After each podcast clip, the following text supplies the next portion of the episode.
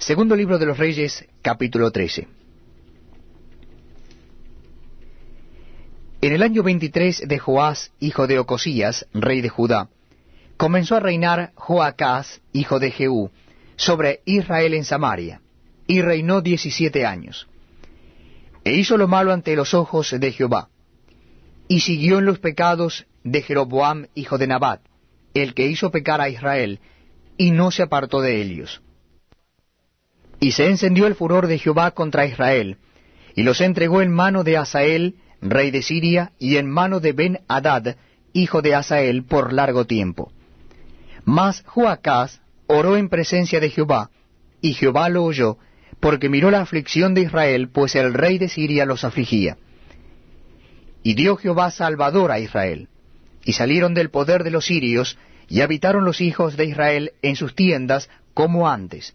Con todo eso, no se apartaron de los pecados de la casa de Jeroboam, el que hizo pecar a Israel, en ellos anduvieron y también la imagen de acera permaneció en Samaria. Porque no le había quedado gente a Joacás, sino cincuenta hombres de a caballo, diez carros y diez mil hombres de a pie, pues el rey de Siria los había destruido, y los había puesto como el polvo para olear. El resto de los hechos de Joacás, y todo lo que hizo, y sus valentías, ¿no está escrito en el libro de las crónicas de los reyes de Israel?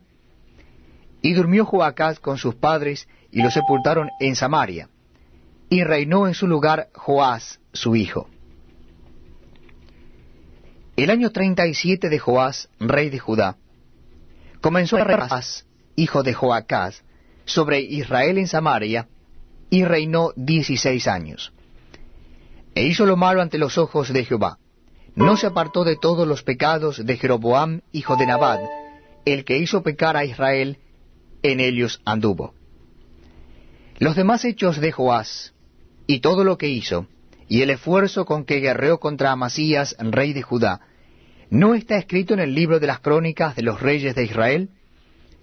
Y durmió Joás con sus padres, y se sentó Jeroboam sobre su trono, y Joás fue sepultado en Samaria con los reyes de Israel.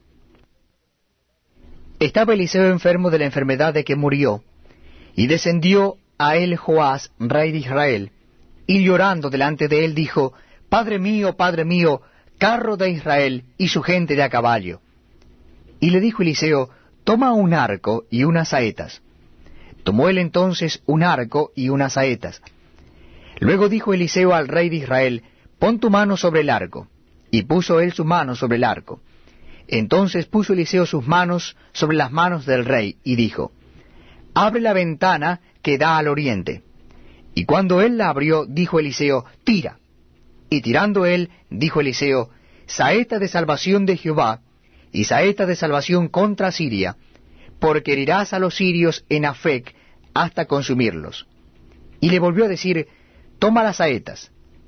Y luego que el rey de Israel las hubo tomado, le dijo, golpea la tierra. Y él la golpeó tres veces y se detuvo. Entonces el varón de Dios, enojado contra él, le dijo, al dar cinco o seis golpes, hubieras derrotado a Siria hasta no quedar ninguno.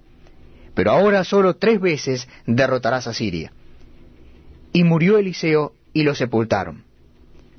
Entrado el año, vinieron bandas armadas de moabitas a la tierra. Y aconteció que al sepultar unos a un hombre, súbitamente vieron una banda armada y arrojaron el cadáver en el sepulcro de Eliseo. Y cuando llegó a tocar el muerto los huesos de Eliseo, revivió y se levantó sobre sus pies.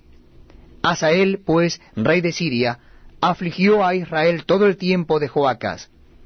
Mas Jehová tuvo misericordia de ellos, y se compadeció de ellos y los miró a causa de su pacto con Abraham, Isaac y Jacob, y no quiso destruirlos ni echarlos de delante de su presencia hasta hoy.